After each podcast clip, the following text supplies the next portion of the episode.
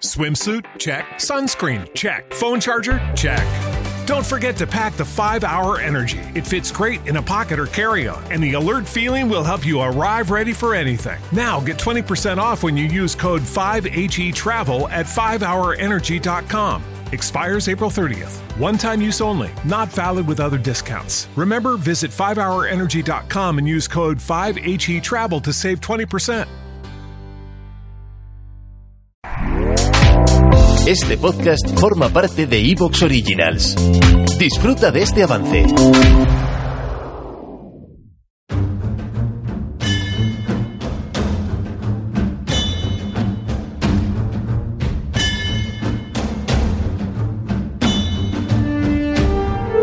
Muy buenas tardes, amigas y amigos oyentes de Colectivo Burbuja. Os doy la bienvenida a un nuevo programa de debate directo.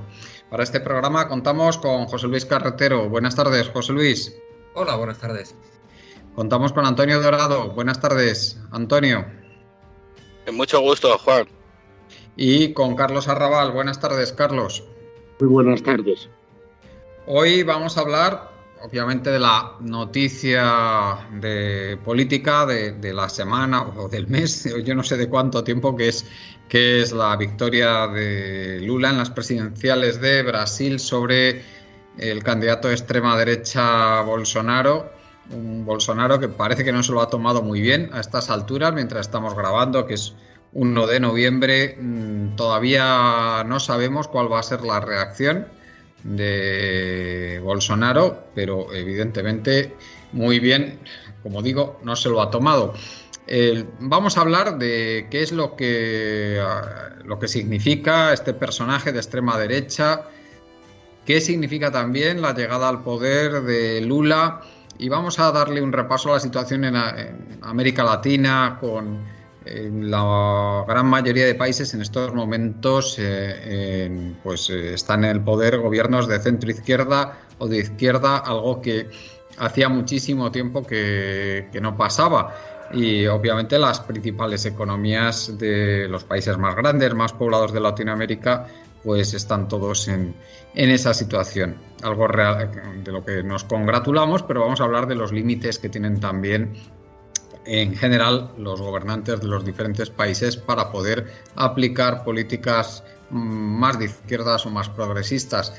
Luego vamos a hacer también eh, la segunda parte del programa, mucho más corta, va a ser la segunda parte, vamos a hablar de la situación en el Reino Unido, la situación política en el Reino Unido, con, eh, con el nuevo primer ministro, Rishi Sunak, que desde luego no augura nada bueno para, para los habitantes de, eh, de Gran Bretaña porque eh, su ideología ya sabemos cuál es, una ideología claramente ortodoxa, neoliberal, alineada con los principios que, del consenso de Washington y en- probablemente en su peor versión, que es subir impuestos, especialmente a clases bajas y clases medias, y recortes fuertes del Estado social.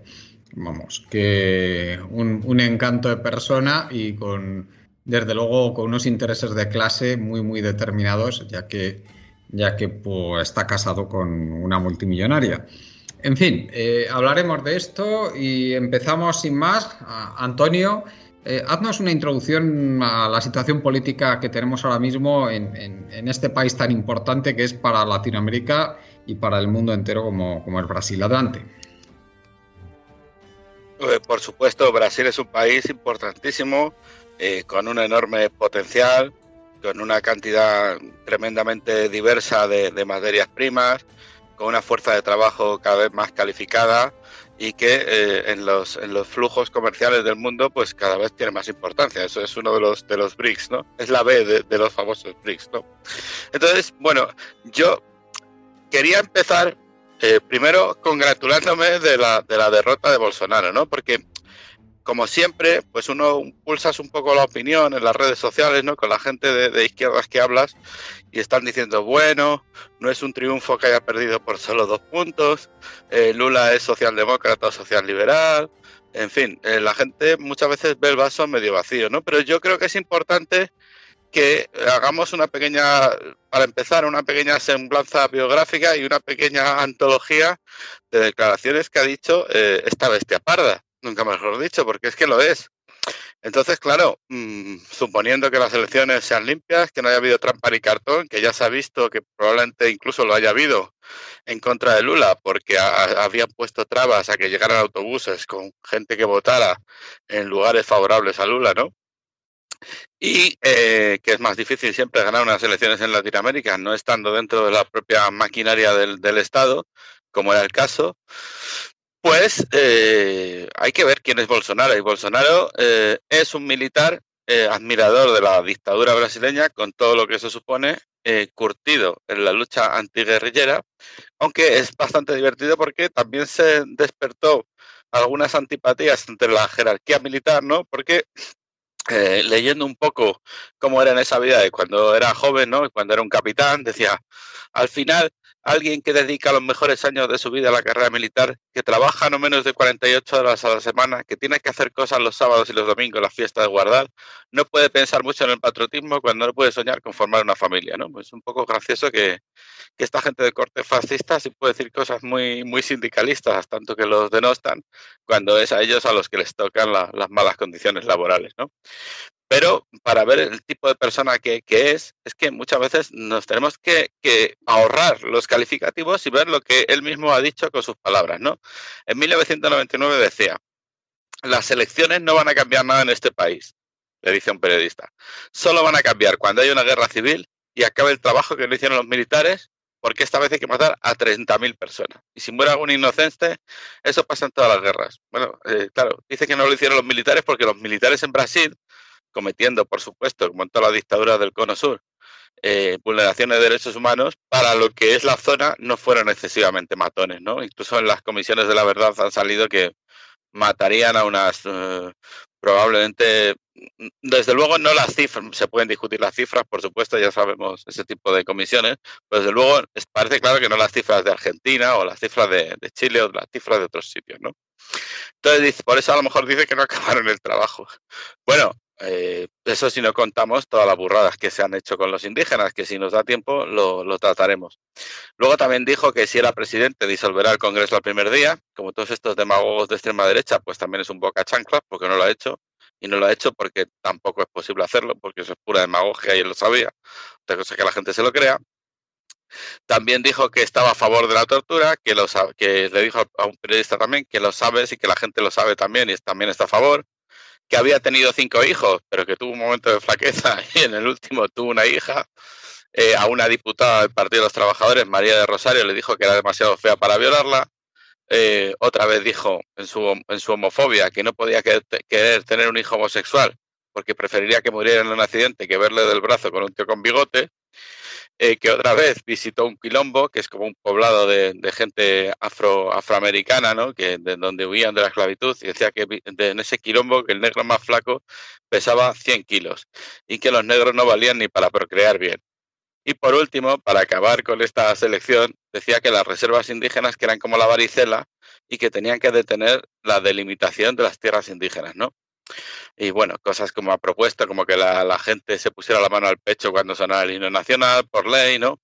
Entonces, claro, eh, ¿qué pasa? Bueno, en Brasil, esto, este hombre, eh, aunque a nosotros nos... escuchando estas cosas uno puede decir, ¿cómo puede ser que, la mitad de los brasileños, un poco más de la mitad, eligieran a este tipo, ¿no? Pues hombre, eh, las causas son complejas, ¿no?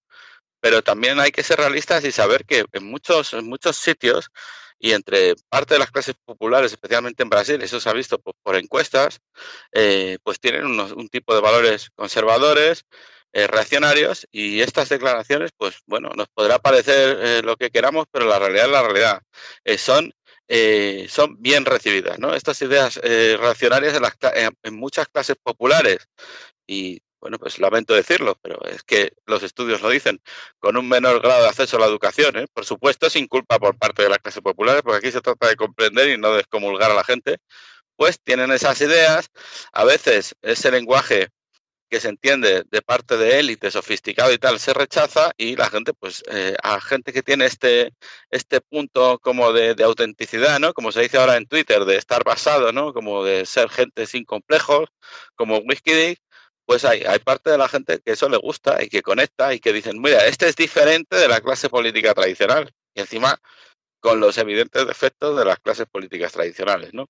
Que a mí esto de la autenticidad, que parece que ahora está de moda, de decir cualquier barbaridad y cuanto más mejor, pues oye, yo también creo que lo de la Plaza de Loreto era muy auténtico por hacer una referencia histórica un poco velada. Yo estoy muy de acuerdo en tratar a todos los fascistas con la mayor autenticidad posible, ¿no? Entonces, claro, mm, ¿qué pasa con Bolsonaro? Bolsonaro mm, a veces se dice que es, neoliberal, ¿no? Pero, eh, claro, Mm, luego, eh, él al principio tenía algunas ideas pues, de, los, de, la dictadura militar, incluso dijo que Cardoso tenía que haber sido fusilado por la privatización de una compañía estatal de telecomunicaciones, no era un poco dirigista, ¿no? Pero luego, por otro lado, eh, ha tenido la ventaja, ya digo, del sistema de listas abiertas de Brasil, de que no le afectaron escándalos de corrupción como el famoso de Lavajato, de, de Petrobras, al no identificarse con los partidos tradicionales, ¿no? Por esto que decimos, los votantes le veían simple, menos sofisticado. Y el hecho de que lo hubieran elegido siete veces eh, y no estar tampoco vinculado a ningún partido en particular hacía que la gente pues le percibiera un poco como honesto y tal. Y aparte, no todos los brasileños tienen un recuerdo tan malo de la dictadura militar, porque aunque fue represiva, no fue tanto probablemente como las de otras del Cono Sur y también coincidió con un poco crecimiento económico. ¿no? Entonces, es esto, cuanto más gañanera, aparte de resonar con esa parte de la población que, que no tenía tanto rechazo ¿no? a esas ideas, pues más auténtico se le percibía, se le percibe como alguien que va al grano. ¿Te está gustando lo que escuchas? Este podcast forma parte de Evox Originals y puedes escucharlo completo y gratis desde la aplicación de Evox. Instálala desde tu store y suscríbete a él para no perderte ningún episodio.